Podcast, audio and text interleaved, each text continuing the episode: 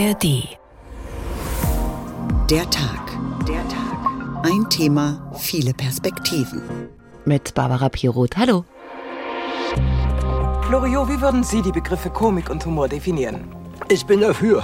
Muss aber nicht sein. Es ist kein krasser Humor, kein derber Humor. Ach was? Nein, nein, nein, nein. Ganz außergewöhnlich und eigentlich wirklich für die ganze Familie. Ich bin ein Preuße.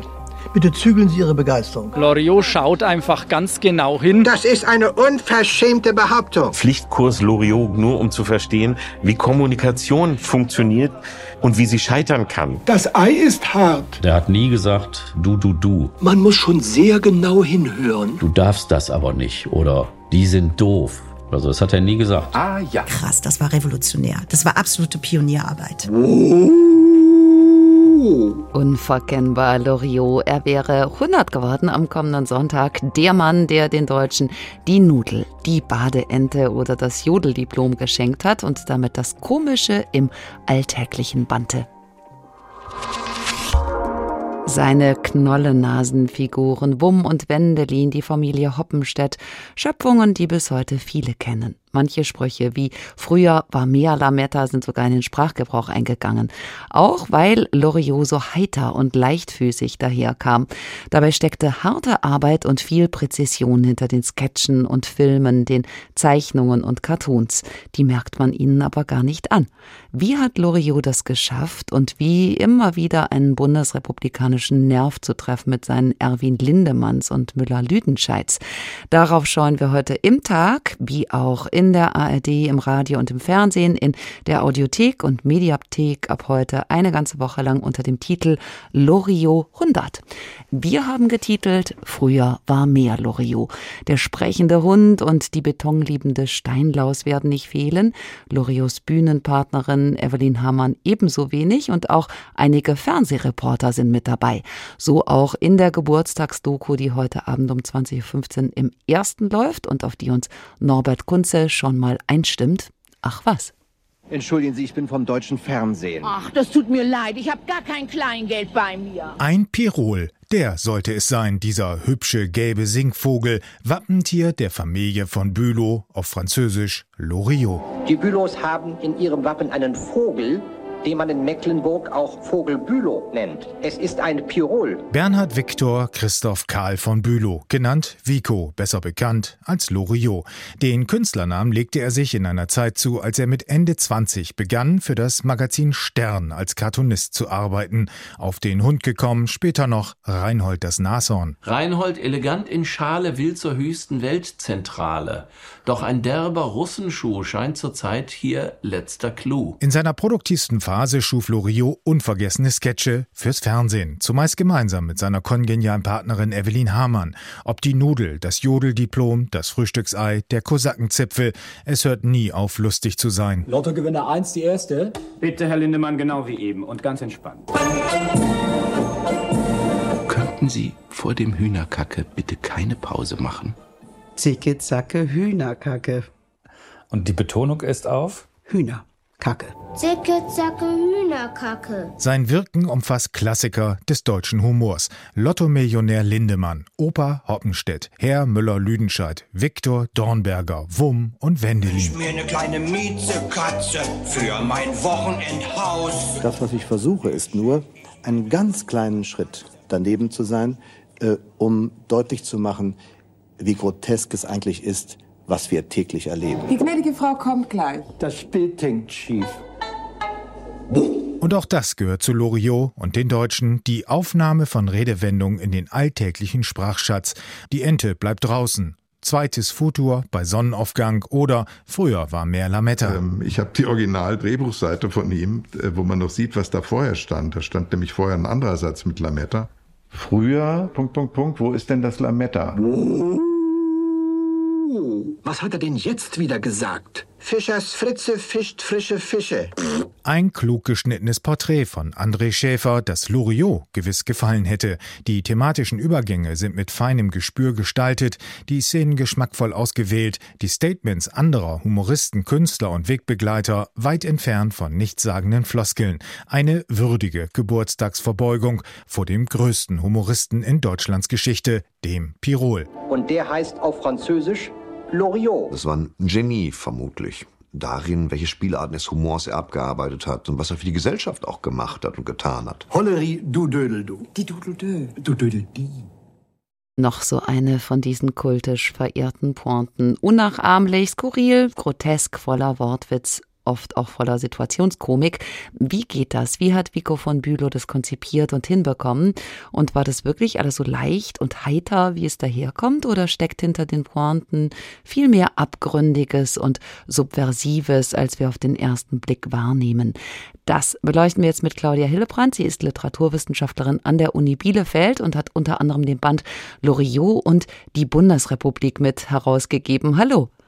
Hallo, Frau Hildebrand, schauen wir erstmal auf das Handwerkliche. Gibt es so etwas wie ein Rezept, eine Art Bauanleitung? Man nehme eine scharfe Beobachtungsgabe, einen feinen Sinn für Pointen, schleift die dann immer wieder und fertig ist ein echter Loriot.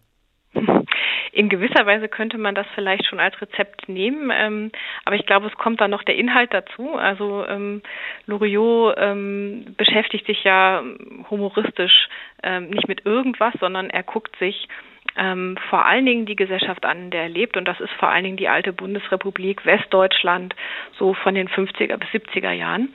Und dann kommen genau diese Dinge zum Tragen, die Sie nennen. Also das ist eben diese sehr genaue Beobachtungsgabe, diese, diese stilistisch geschliffenen Sätze, ähm, die er abliefert und dieser Drang, das auch irgendwie möglichst perfekt umzusetzen und so oft zu probieren, bis es wirklich sitzt.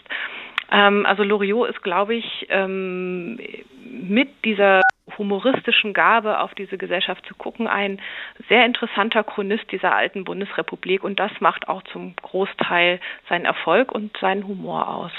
Loriot muss ja sehr akkurat gearbeitet haben, damit es am Ende so aussieht, als wäre das Missgeschick ganz beiläufig passiert. Von Evelyn Hamann ist überliefert, dass sie bei einem Dreh ganze 34 Mal in einen Hundehaufen treten musste. Erst dann sah es für ihn natürlich aus. Was macht diese Natürlichkeit und Beiläufigkeit aus? Wie kriegt man die hin? Ja, paradoxerweise, so wie Sie es jetzt gerade formulieren, ähm, dadurch, dass man es künstlich immer wieder und wieder und wieder wiederholt, ähm, bis es ähm, genau das Timing hat, was es haben muss, bis es genau die ähm, Betonung hat, die es haben muss, die Gestik, die Bewegung. Ähm, Lori hatte immer sehr klare Vorstellungen davon, ähm, wie eine Szene, die er geschrieben hatte, umzusetzen war. Und er hat nicht locker gelassen, bis diese Vorstellung auch erreicht wurde. Ähm, es gibt zum Beispiel diese, können Sie in Dokumentationen auch sehen, diese berühmte Szene in Papa Ante Porters, wo diese, dieses Damenkränzchen beim Kaffee alle gleichzeitig, wenn die Tür zugeschlagen wird, ähm, so hoch hüpfen müssen. Ähm, Loriot sitzt immer wieder da, klatscht ähm, äh, dreimal und sagt, bringt sie dann dazu aufzu hüpfen sozusagen, aber es ist natürlich nicht einfach, das zu, so zu tun, als sei das ganz spontan. Bis das wirklich im Kasten ist, bis das erreicht ist, dauert es einfach eine enorm lange Zeit. Also es ist eine Komik, die nicht aus dem Bauch kommt, die eben mal was ausprobiert, sondern die ganz genau inszeniert ist und mit einer extrem klaren und akkuraten Vorstellung, wie das im Einzelnen zu machen ist, bis in die Betonung hinein. Das Timing ist natürlich ganz wichtig. Ähm, auch der Hintergrund, die Ausstattung, das wird alles perfekt durchgeplant bei ihm. Die Pausen wahrscheinlich auch. Loriot galt über Jahrzehnte als einer der beliebtesten Deutschen, hat Fernsehgeschichte und Geschichten geschrieben, die in jedem deutschen Wohnzimmer zu Hause waren, aber natürlich auch deswegen, weil es damals nur drei Programme gab. Aber irgendwie muss er da ja einen Nerv getroffen haben. Welchen? Ähm, Loriot ist eigentlich jemand, der einen Veränderungsprozess in dieser Zeit, in der er arbeitet, begleitet. Ähm, so in seinen ersten Arbeiten merkt man noch, dass die Leute sich nicht so wohl damit fühlen, ähm, was er macht. Ähm, so die ersten Zeichnungen, ähm, die er anfertigt für den Stern, führen dazu, dass er da rausgeworfen wird. Ähm, und dann haben wir einen Veränderungsprozess in dieser Gesellschaft. Man gewinnt nach und nach eine etwas größere Distanz zu sich selbst, eine größere Distanz zu der äh, unmittelbaren Kriegs- und Nachkriegszeit, die die rückt immer weiter zurück. Diese Gesellschaft ähm, ist natürlich dann auch eine, die in eine Konsumgesellschaft überführt wurde. Und ähm, irgendwann kommt die Frage auf, wer sind wir eigentlich, wo sind wir da gelandet und wer wollen wir sein? Und ähm, was Loriot vormacht, ist, damit ähm, auf eine Art und Weise, mit diesen Fragen auf eine Art und Weise umzugehen, die ähm, eine gesunde Selbstdistanz einschließt. Also die Fähigkeit, sich auch ein bisschen von außen zu betrachten und über das eine oder andere Missgeschick auch lachen zu können. Das ist ein Angebot, das er eben macht. Äh, schaut euch doch mal so an, nehmt euch doch mal nicht zu ernst. Und da parallel eben dieser Veränderungsprozess stattfindet, wird dieses Angebot gerne angenommen bei der Frage nach Orientierung. Das scheint mir ein Teil der Erklärung zu sein. Er hatte dieses Schmunzeln, wenn er auf diesem grünen Gründerzeit-Samtsofa saß, etwas spitzbübisches, schelmisches, ein liebenswürdiger, seriöser Herr, der manchmal die Augenbraue hochzieht. Auch die Knollennasenmännchen sehen ja erstmal so aus, als könnten sie kein Wässerchen trüben. Inwiefern waren viele Sketche aber doch gar nicht so harmlos?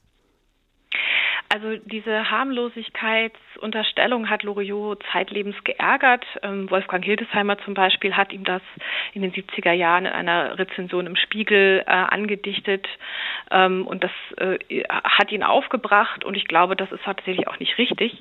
Es ist nur so, dass Loriot natürlich jemand ist, der die Dinge, die er beobachtet, immer in einem komischen Gewand präsentiert. Das heißt, es ist natürlich auch angenehmer, dem Ganzen zuzuschauen, wenn man erstens nicht mit einem erhobenen Zeigefinger auf Missstände hingewiesen wird, wenn man zweitens das Gefühl hat, da sitzt jemand auf dem Sofa, der macht mir vor, wie ich selber über mich auch lachen könnte und meine Fehler und meine Schwächen in eine etwas gesunde Distanz zu mir bringen und damit vielleicht auch bearbeiten, vielleicht auch verändern könnte. Also Loriot ist niemand, der das so in einer Weise äußert, die ähm, belehrend ist. Ähm, aber nichtsdestotrotz, wenn man sich die Sketche genau anguckt, dann äh, gibt es da schon satirische Kritik. Also es werden überspitzt, komisch Missstände dargestellt. Ähm, die zum Menschen, Beispiel? die Loriot zeigt, können nicht miteinander reden, zum Beispiel. Darüber werden Sie, glaube ich, später in der Sendung noch einiges hören. Das stimmt. Ähm, die was er zeigt, ist ein übertriebenes Festhalten an Konventionen. Ähm, denken Sie an diesen Mann, der diesen äh, Beamten im Außendienst, der das Bild nur gerade rücken will und dann fällt das ganze Zimmer in sich zusammen. Ähm, also Pedanterie, Ordnungsliebe, eine gewisse Verklemmtheit, auch so eine, ähm, eine, wenn Sie so wollen, eine etwas graue Welt, durch die diese Loriot-Figuren sich bewegen. Ähm, das zeigt er alles und das ähm, regt schon dazu an, darüber nachzudenken, könnten wir es nicht ein bisschen bunter haben, könnten wir vielleicht anders miteinander reden, ähm, sollten wir vielleicht nicht auf Teufel komm raus ähm, an Konventionen festhalten, deren Sinn wir gar nicht mehr verstehen. Das mhm. sind so einige Aspekte der Kritik, die man darin, glaube ich, finden kann aber eben nicht muss. Wie Sie sagten, gegen Ende der Sendung sprechen wir noch über Kommunikationspannen und Rhetorik bei Loriot. Hätte denn Loriots Humor auch funktioniert, wenn er sich selbst nicht mit eingemeindet hätte? Also er hat sich ja genauso ironisiert. Er war ja immer auch Teil der Pointe. Zunächst mal natürlich als Protagonist, aber eben auch als Repräsentant dieser Förmlichkeiten. Das ist schwer zu sagen. Ich vermute nicht. Also das ist, glaube ich, schon ein Charakteristikum dieses speziellen Loriotschen Humors, dass er natürlich als ähm, nicht als Vico von Bülow, sondern als diese Kunstfigur Loriot, die er in der Öffentlichkeit ähm, präsentiert hat, ähm, sehr bekannt war, natürlich ab einem gewissen Zeitpunkt auch sehr beliebt. Und das hat, glaube ich, das Zutrauen zu dieser Figur, zu diesem, zu dem, was er einem ähm, an, an Angeboten zur, zum Nachdenken, zur Selbstkritik machen möchte, auch nochmal bestärkt. Also ich vermute, nein. Beim Humor hört der Spaß für die Deutschen ja oft auf. Der Historiker Christoph Stelzel sagt, die Deutschen Deutschen im Nachkriegsdeutschland hätten mit ihrer Ängstlichkeit inmitten ihres verbissenen Wirtschaftswunders, da hätte Loriot eine Art Entkrampfung bewirkt, die hätten sie ihm zu verdanken. Also ausgerechnet ein Preuße lockerte die Deutschen. Gehen Sie damit? Ich glaube, diese Position hat was für sich. Ähm, die Frage ist natürlich, ähm, was Ursache und Wirkung ist. Also ähm, kommt es Loriot einfach zu Hilfe, dass diese Gesellschaft sich verändert und er sozusagen die äh, passende Begleitung dazu liefert oder regt er diese Veränderungsprozesse in Teilen jedenfalls ähm, auch mit an? Ähm, darüber, glaube ich, lässt sich äh, streiten. Aber was sicherlich äh, daran äh, auf jeden Fall ähm, überzeugend ist, ist, dass Loriot natürlich immer eine Außenseiterposition hatte. Er ist jemand, der ähm, aus dem allerdings ähm, ärmeren oder verarmten Adel kommt, ähm, der aus einer Zeit kommt, auch mit seiner Familiengeschichte, die es so nach dem Krieg nicht mehr gibt. Er hat die Katastrophe des Zweiten Weltkriegs erlebt und er guckt auf diese Gesellschaft ähm, aus ein, der Position einer Person, die ähm, mit sehr viel Distanz und ähm, auch mit dem Gefühl einer, man sagen, einer Ungleichzeitigkeit ähm, natürlich Dinge wahrnehmen kann, die andere ähm, vielleicht nicht so bemerken. Und insofern würde ich dem zustimmen, ja. Claudia Hillebrand, Literaturwissenschaftlerin an der Uni Bielefeld. Dankeschön. Loriot, der Aristokrat unter den Komikern, hineingeboren in eine preußische Offiziersfamilie. Eine Kindheit, die viel zu kurz dauerte. Als er vier ist, lassen sich die Eltern scheiden. Als Vico fünf ist, stirbt seine Mutter. Mit 17 wird er eingezogen als Soldat an die Ostfront und muss dort wohl fürchterliches erlebt haben, worüber, worüber er aber wie so viele in seiner Generation kaum sprach. Erstaunlich, dass ausgerechnet dieser Mann dann zu Deutschlands größtem Humoristen wurde, für den viele ihn ja halten, aber vielleicht auch gerade deshalb. Loriot selbst sagte, Humor kann nur aus dem Ernst heraus entstehen. Das Museum für komische Kunst, die Karikatura in Frankfurt, wird mit ihm nun eine große Werkschau. Juliane Ort hat sie besucht und beginnt mit Loriots Anfängen im Fernsehen. Musik! Eins, zwei, drei, vier. Mit Wumm geht es los. Der Hund mit den langen Schlappohren, der in Zeichentrickspots mit der Stimme seines Schöpfers Vico von Bülow im Fernsehen auftrat. 1972 belegte er mit dem Verlangen nach einer Miezekatze den ersten Platz in der deutschen Hitparade. Ich wünsch mir eine kleine Miezekatze für mein Wochenendhaus. Viele alte Bekannte gibt es in der Karikatura-Ausstellung wiederzuentdecken. Neben Wumm auch den possierlichen kleinen Kerl, der ganze Stadtviertel zum Einsturz bringen kann.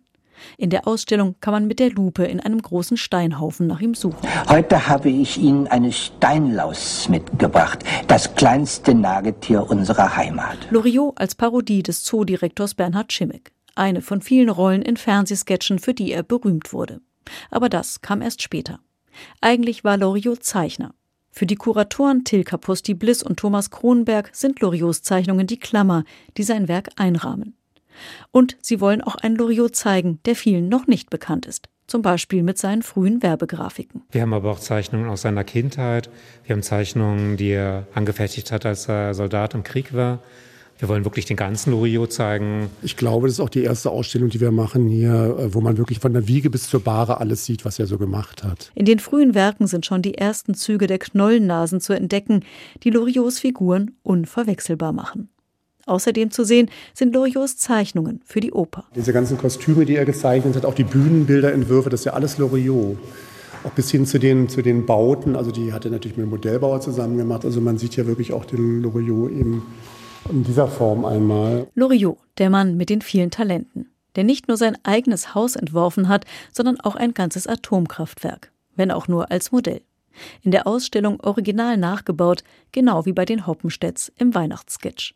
Loriots größtes Talent war wahrscheinlich, die Schwächen und Skurrilitäten von Menschen herauszuarbeiten und auf humorvolle Weise auf die Schippe zu nehmen, ohne zu verletzen. Ich lasse das Wasser heraus, wenn Sie die Ente hereinlassen. Ich nehme meine Ente herein. Wo ist der Stöpsel? Sie sitzen drauf. Das ist, glaube ich, der bekannteste Zeichentrickfilm von ihm. Und da zeigen wir wirklich noch einen kleinen Schatz, denn da haben wir das handschriftliche Manuskript zu diesem Sketch, wo man auch noch genau sehen kann, wie hat er gearbeitet dass es zum Beispiel einige Stellen wieder gestrichen hat, weil der Streit schon viel zu früh kulminiert hat. Es wird deutlich, mit welcher Präzision der Künstler gearbeitet hat.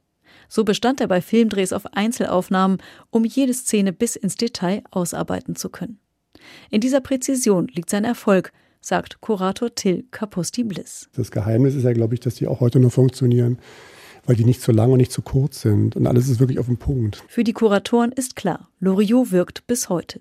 Sie zeigen viele unvergessliche Szenen, vom zu hart gekochten Ei über die Nudel bis zum Erzherzog Johann Jodler, der einen durch die ganze Ausstellung begleitet. Holleri, du Dödel, di, diri, diri, dudel, dö. Das genügt.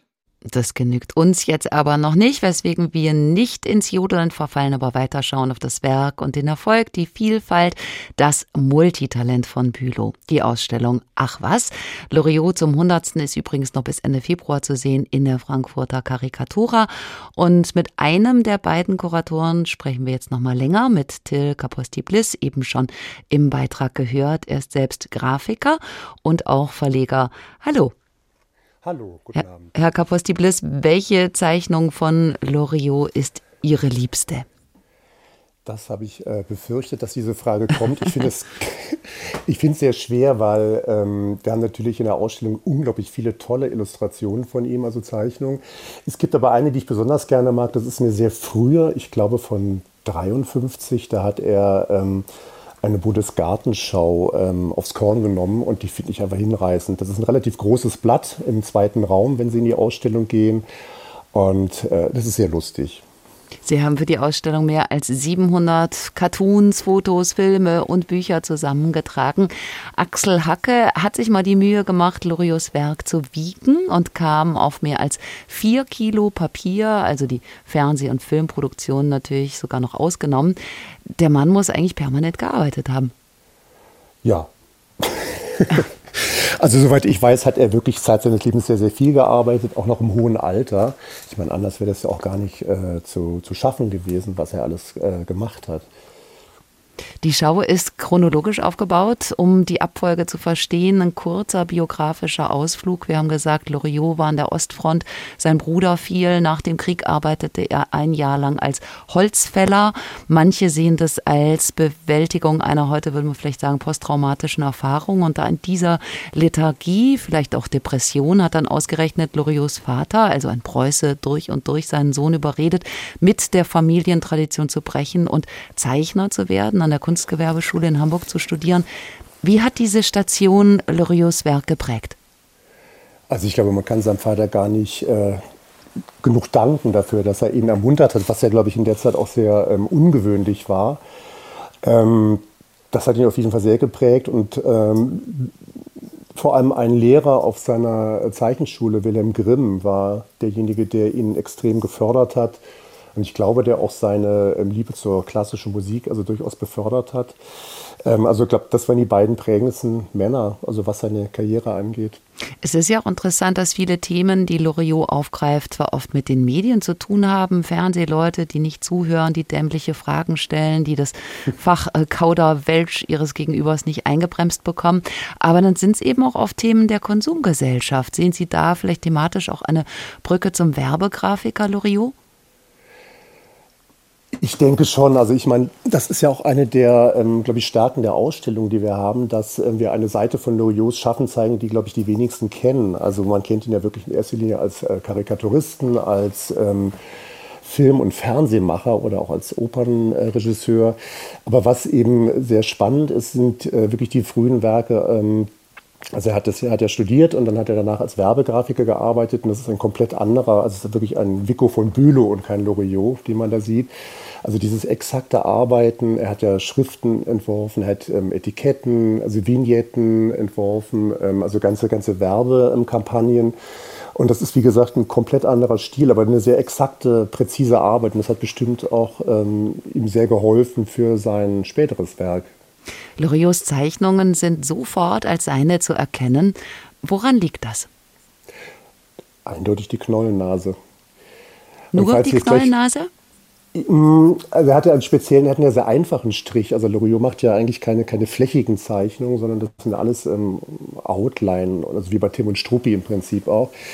Und, aber ich glaube, das prägnanteste oder das prägnanteste auf jeden Fall ist die, ist die Knollennase. Das ist so sein Markenzeichen geworden. Gab es dann immer wieder zu sehen in den Cartoons, wie beim Streit ums Frühstücksei, beim Pferderennen, dann äh, ist ja auch so die Frage, was ist denn diese Essenz der Knollennase? Also ein Durchschnittsbürger, man kann sich erkennen, jeder kann sich erkennen, muss es aber nicht. Man kann das auch von sich schieben und sagen, das bin ich ja gar nicht, das ist ein anderer.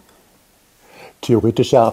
Dazu muss ich nur ganz kurz was sagen. Interessanterweise sind ja die allerersten Cartoons von ihm, also der erste ist datiert von 49, ist überhaupt ohne Knollennase. Auch die ersten anderthalb Jahre waren seine Figuren, also das waren relativ normale Nasen, etwas länger als normal vielleicht, aber keine Knollennase. Die hat sich entwickelt organisch. Ähm, aber es ist wirklich sein Markenkern geworden und vor allem hat das dazu geführt, dass ähm, selbst richtige Illustrationen ja von ihm aus den späten Jahren, also der, wo er die großen Deutschen porträtiert hat, sie dadurch zum Loriot wurden, dass alle eine sehr, sehr große Knollennase haben. Also dadurch wird das auch gebrochen natürlich. Also Knollennase das, das, das, in Öl. ja, genau, genau. Äh, das Heere wird gebrochen, also, die, ähm, also dieses, dieses Staatstragende, also ja, das Pathetische. Bei ihm gibt es bei ihm gibt es auch viel Spielraum für Assoziationen. Es gibt sogar Ansätze, Loriot queer zu betrachten, also die Händchen haltenden Cowboys, die durch die Prärie ziehen oder eben die fremden Männer, die gemeinsam nackt in der Badewanne sitzen. Was halten Sie davon? Ah ja Gott, das kann man sicherlich machen. Es schadet sicherlich nicht. Also es gibt ja eine ähm, in dieser Trickfilmrevue, die gerade noch mal neu ähm, herausgekommen ist. Es gibt jetzt zum Beispiel die Einführung des Farbfernsehens und der Sprecher, der das Farbfernsehen anmoderiert, also der ist eindeutig schwul. Das kann man gar nicht anders sehen. Aber ich, warum ist okay. Wenn man ihn damit eingemeinden möchte, auch mit Schwulen, ist das vollkommen okay. Loriot selbst ist ja in unzählige Rollen geschlüpft. Ein Verwandlungskünstler mit angeklebtem Bart, mit Toupet, als Lottogewinner, als Muttersöhnchen im Kinofilm Ödipussee, als tattriger Weltkriegsoper oder als Julia, äh, jovialer Handelsvertreter, Stichwort es saugt und bläst der Heinzelmann.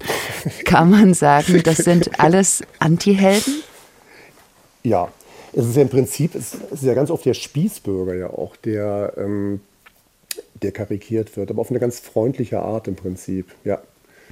Personen, die hilflos sind, denen fällt dann auch im Theater mal ein Bonbon auf die nackte Haut der Dame in der Vorderreihe oder im schwankenden Flugzeug wird es unmöglich, kleckerfreien Mittagessen zu sich zu nehmen.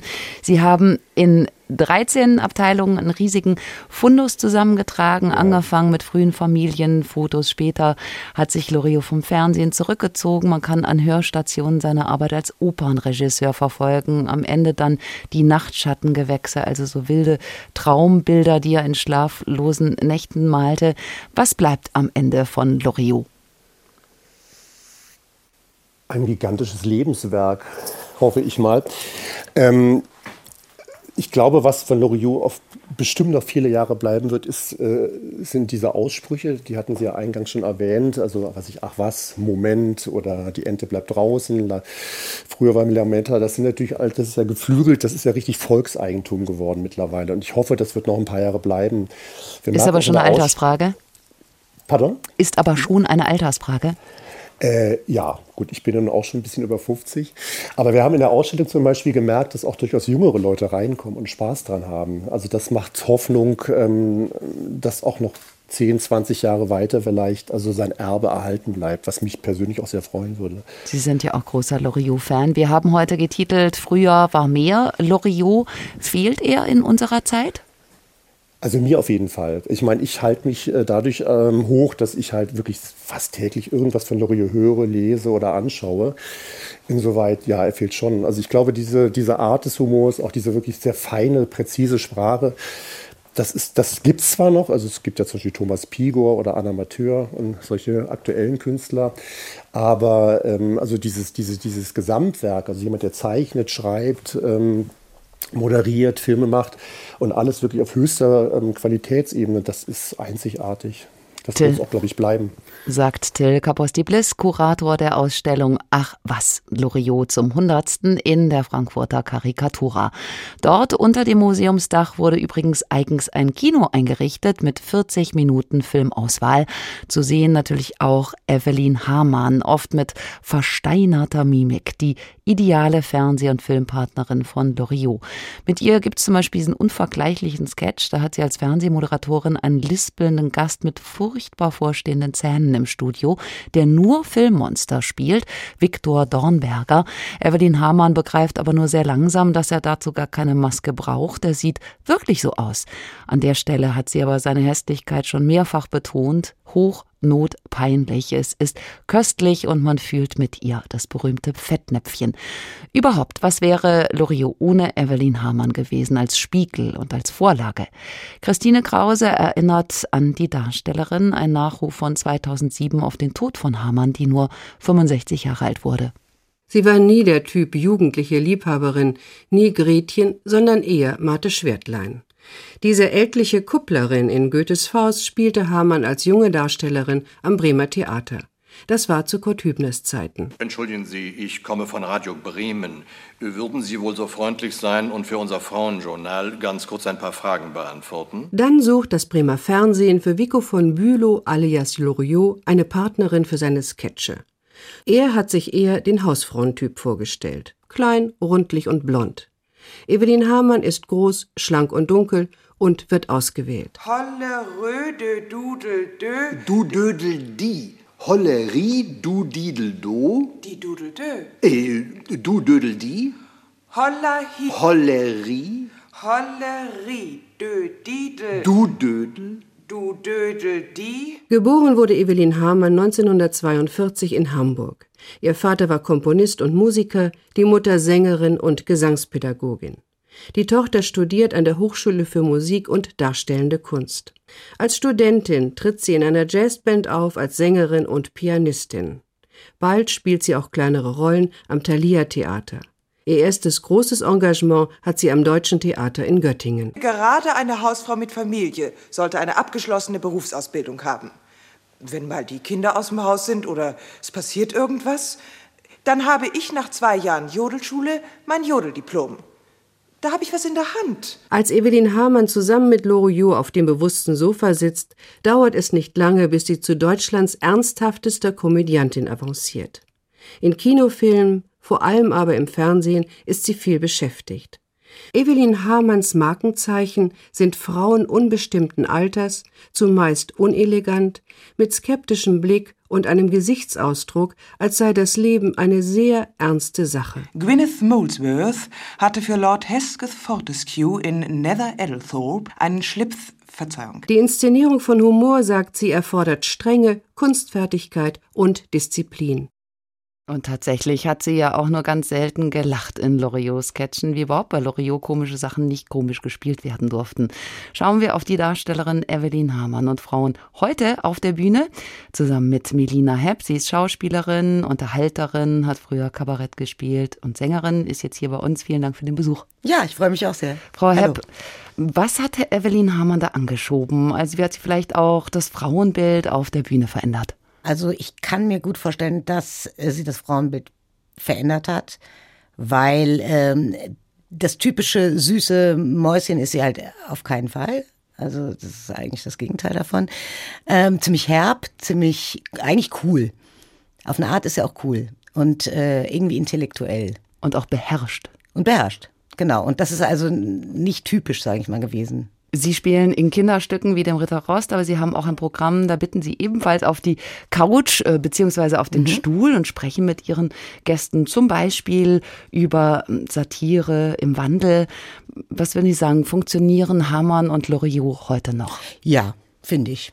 Also für mich persönlich funktioniert es insofern, weil die Figuren an sich ernst sind in äh, unmöglich komisch skurrilen Situationen. Und ich finde, sowas funktioniert. Es sind immer peinliche oder komische, unangenehme Situationen, in die sich die Figuren bewegen. Und das finde ich ähm, ist eine ganz spezielle Art von Komik. Der Witz von Hamann und Loriot, der war ja ziemlich fein ziseliert, kultiviert, Typ Gentleman und sie eigentlich mehr so Haare auf den Zähnen. Die Pointen, die kamen jetzt nicht laut krachend daher. Ist die Comedy-Welt heute dafür vielleicht auch zu schnell und zu laut geworden? Schnell auf jeden Fall, doch. Man produziert einfach viel schneller, glaube ich. Man sitzt nicht lange da und äh, arbeitet sehr lange die Texte aus oder so lang oder so genau. Also wie das jetzt bei Loriot und Evelyn Hamann der Fall war. Also das weiß man ja, dass Loriot sehr, sehr, sehr genau gearbeitet hat und immer wieder nochmal, wenn ihm irgendeine Betonung oder irgendeine Handbewegung so nicht gepasst hat, es auch nochmal wiederholt hat. Wie ist das heute mit Frauen auf der Bühne? Welche Spielregeln gelten da? Auf der einen Seite kann man als Frau natürlich alles machen, was die Männer auch machen, aber im Kabarett, also offiziell sozusagen. Ich selber habe ja Kabarett gespielt, aber ähm, in Rollen. Also ich habe immer Rollen gespielt, ja, die mir gegeben wurden von Männern tatsächlich, meistens. Die ersten Jahre habe ich oft da eben das gespielt, was mir, da war man oft das, äh, das Dummchen oder so, das kam schon äh, oft vor. Also, also völlig oder klischeebeladen. War schon klischeebeladen, ja. Wenn man jetzt ein bisschen weiter schaut, wie ist das mit dem Frausein? Also müssen Comedians weibliche das zeigen? Muss man das als Frau auf der Bühne auch ständig herauskehren, dass man eine Frau ist? Das finde ich nicht.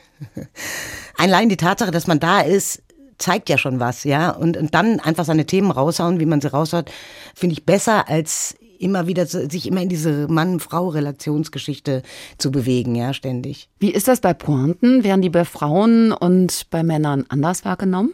Das weiß ich nicht. Ob das, ob Pointen an sich unterschiedlich, das glaube ich, ist immer auch ein Ansatz von Humorverständnis. Thematisch ist wieder was anderes, aber ich glaube, also an Pointen, also wie man die setzt, das ist, äh, glaube ich, geschlechtsneutral, meiner Meinung ja. nach. Kommen wir nochmal zurück auf Loriot. Bei ihm erkennt man eine seltene Beobachtungsgabe, seine Zuneigung zu den Geschöpfen, kein Klamauk, keine Klamotte. Die Leute sollen sich jetzt nicht unbedingt auf die Schenkel klopfen. Es geht dann eher um den kleinen Schritt äh, daneben. Bräuchten wir davon heute mehr? Also statt sich dauernd über Leute zu erheben und dass sie gedisst werden, wie das dann manchmal bei Comedies oder in bestimmten Fernsehformaten ist. Ja, also ich finde, dass äh, sich in Situationen sehen und darüber lachen zu können, wie man selber in diesen Situationen äh, sich bewegt, das finde ich irgendwie gut. Was glauben Sie, wenn es Loriot noch gäbe, worüber würde der heute bitte machen? Ja, irgendwie Internet viel mit Internet und mit, mit Kommunikation über, über äh, soziale Medien und so Netzwerke. Ich könnte mir vorstellen, dass er damit irgendwie viel machen könnte, ja, also wo das irgendwie nicht funktioniert, wo diese Sachen irgendwie schräg laufen. Und das tun sie auch manchmal. Also ich könnte mir vorstellen, dass er das macht die Schauspielerin Melina Hepp. Danke für Ihren Besuch. Sie hören den Tag, ein Thema, viele Perspektiven, linear im Radio oder als Podcast. Heute schauen wir eine Stunde lang auf Loriot. Seine Figuren waren lächerlich, aber trotzdem sympathisch. Das verklemmt Spießige hat Loriot aufgegriffen und auch gebrochen. Die verlogene Weihnachtsidylle zum Beispiel für Schockmomente benutzt. Er ist tief eingestiegen in die Familienhölle und hat unbehagliche Situationen gebannt. Man verheddert sich zwischen Parkettsitzen oder die Nudel wandert beim verunglückten Heiratsantrag immer weiter vom Gesicht auf die Tasse. Der Zuschauer weiß vor Peinlichkeit kaum noch, wo er hinsehen soll. Fremdschämen. Christoph Leibold über das Prinzip Loriot. Es ist ja viel geredet worden über die Deutschen und ihren Humor und ob sie überhaupt einen hätten. Aber weil Ausnahmen bekanntlich die Regel bestätigen, musste meist Loriot als eine der wenigen leuchtenden Ausnahmen herhalten. Dabei war der in Brandenburg an der Havel geborene Spross einer Adelsfamilie ein durch und durch von deutschen Tugenden geprägter Mensch. Ach ja, ich bin ein Preuße. Bitte zügeln Sie Ihre Begeisterung. Komik war bei Loriot stets das Produkt einer preußischen Arbeitsauffassung, Nichts blieb bei Loriot dem Zufall überlassen.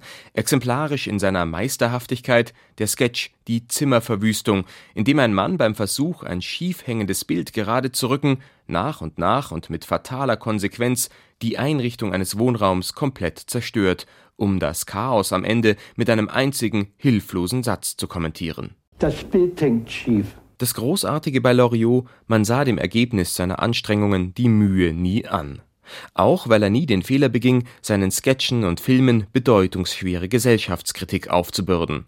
Er war ein Beobachter des ganz banalen, alltäglichen Irrsinns, genau, aber nie gnadenlos oder gar zynisch, sondern stets menschenfreundlich und liebenswürdig und mit der genialen Gabe gesegnet, gerade so dick aufzutragen, um deutsch-bürgerliche Verhältnisse und Verhaltensweisen nicht karikierend zu verzerren, sondern auf höchst komische Weise kenntlich zu machen.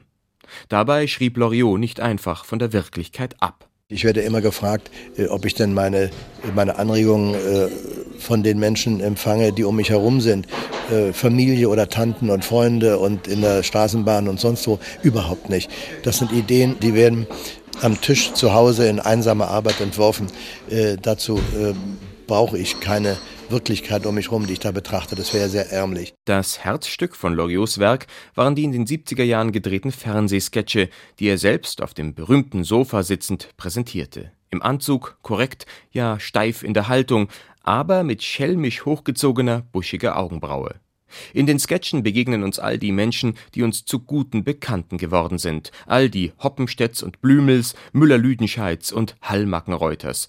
Dargestellt von Loriot selbst, der kongenialen Evelyn Hamann und einer Reihe weiterer Schauspieler, wie dem schnauzbärtigen Heinz Meyer, der immer ein wenig schlecht gelaunt aussah. Auf dem vorläufigen Höhepunkt seiner Popularität stellte Loriot, dessen Knollennasen-Männchen-Cartoons einst Leserproteste provoziert hatten, die erfolgreiche Sketchreihe ein.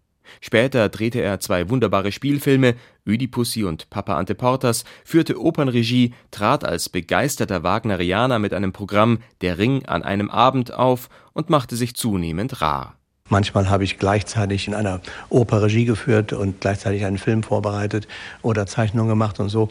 Äh, dem setze ich mich eigentlich nun nicht mehr aus. Das muss ja auch nicht sein, sondern kann mir aussuchen, was ich mache. In Deutschland hat sich Loriot einmal beklagt, da werde man als Komiker erst wichtig, wenn man seine tragische Seite nachgewiesen habe. Er aber wurde auch ohne abgründig zu erscheinen zu einem der bedeutendsten und großartigsten Humoristen, die dieses Land je gesehen hat. Und dazu gehören auch die berühmten Sätze von Loriot. Wenn sie fallen, müssen viele direkt schmunzeln. Ein Klavier, ein Klavier. Bitte sagen Sie jetzt nicht, Hildegard. Morgen bringe ich Sie um nach dem Frühstückseistreit oder lass doch mal das Kind nach vorn.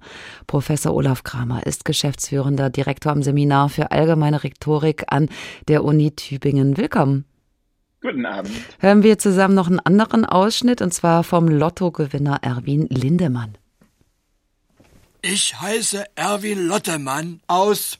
Wie heißen Sie? Lottemann. Äh, Lindemann. Bitte. Ich heiße Lindemann, bin seit 66 Jahren Rentner aus und habe 500.000 D-Mark gemacht mit meiner Tochter in Wuppertal. Nee. Herr Lindemann. Jetzt weiß ich. Klappe. Ich heiße Erwin und bin Rentner. Und in 66 Jahren fahre ich nach Island und da mache ich einen Gewinn von 500.000 Mark. Und im Herbst eröffnet dann der Papst mit meiner Tochter eine Herrenbodike in Wuppertal. Danke, das war's. Herr Professor Kramer, warum stehen diese Ausschnitte für sich und wir haben dann gleich immer die ganze Geschichte wieder im Kopf? Naja, weil sie eben sehr raffiniert gebaut sind. Also ähm, es sind ja im Grunde wenige Sätze, die hier immer wieder variiert und neu zusammengefügt werden und dadurch kann man sich sehr äh, gut an diese Story erinnern. Ähm, es wurde ja auch in der Sendung schon ein paar Mal darüber gesprochen, dass äh, Loriot immer auch diese musikalische Seite hat und ich würde sagen, auch die Sketche sind oft sehr musikalisch angelegt. Sie sind durchkomponiert, sie haben einen bestimmten Rhythmus und dadurch auch eine Eingängigkeit und das funktioniert auch äh, bei diesem Lotto-Scherz sehr gut. Ein paar weitere Beispiele haben wir immer wieder heute im Verlauf der Sendung gehört und wieder erinnert. Der Kosakenzipfel, Hallmackenreuter. Da muss jemand eine große Liebe zur deutschen Sprache gehabt haben. Ja, ganz offensichtlich hat Loriot das Spielen mit Worten und Texten sehr gemocht und das merkt man äh, allen Sketchen, all seinen Arbeiten eigentlich an, dass jemand mit sehr viel Liebe äh, zur Detail an den Texten gefeilt hat und das ist ohne Zweifel ähm, etwas, was Loriot auszeichnet. Es gibt bei Loriot viel Wortwitz, aber es gibt auch viel Technokratendeutsch. Die Spannmuffenfederung ist so ein Beispiel und die lässt er sich dann auch wirklich auf der Zunge zergehen. Warum schmunzeln wir darüber? Naja, Loriot ist jemand, der auch zunächst mal sehr gut zugehört hat und hingehört hat und zum Beispiel dann diese Bürokratensprache imitiert hat oder auch es Politiker-Sketche, wo er so diesen Politikersprech äh, zu imitieren versucht. Und ähm, das greift ja schon Versatzstücke auf, die wir alle kennen und die vielleicht in den äh, 60er, 70er Jahren, als Loriot äh, seine ganz große äh, Erfolge hatte, den Leuten auch noch mehr präsent waren, als die uns heute präsent sind. Und äh, mit diesen Versatzstücken arbeitet er, die kombiniert er neu und äh, mit denen geht er ja sehr gekonnt um. Und ähm, das verfängt halt bei den Zuhörenden und Zuschauern. Weil Sie das gerade angesprochen haben, ganz wunderbar ist ja auch eine fiktive Rede von Loriot vor dem Bundestag. Die haben wir gefunden. Hören wir mal rein. Ich kann meinen politischen Standpunkt in wenige Worte zusammenfassen. Erstens, das Selbstverständnis unter der Voraussetzung. Zweitens, und das ist es, was wir unseren Wählern schuldig sind. Drittens, die konzentrierte Beinhaltung als Kernstück eines zukunftweisenden Parteiprogramms. Herr Professor Kramer, was hat er jetzt eigentlich gesagt? Das ist ganz schwer zu sagen, wie das halt manchmal bei Politikern so ist. Ähm, also ich würde sagen, das ist wirklich ein ganz wunderbarer Sketch, der auch heute noch äh, sehr viel Aktualität eigentlich besitzt, wo er aufs Korn nimmt, wie man im Duktus größter Überzeugung, denn das ist ja wirklich sehr eindringlich auch gesprochen, eigentlich sehr wenig sagt und Floskeln, Formeln benutzt, die immer wieder sagen, dass man genau auf den Punkt kommt und jetzt das ganz Zentrale beitragen wird. In Wirklichkeit weicht man aber immer aus. Und ähm, ja, das finde ich, ist sehr gut beobachtet, hier sehr schön aneinander äh, gebaut in diesem äh, Scherz und kann auch heute noch durchaus ein Beitrag sein, der eine gewisse Aktualität äh, besitzt, zumindest wenn man auf schlechte Beispiele politischer Kommunikation schaut.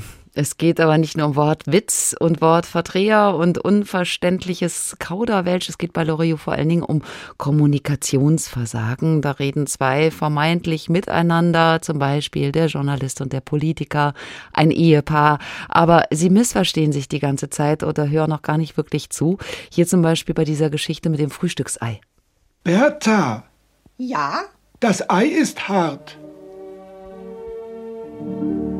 Das Ei ist hart. Ich habe es gehört.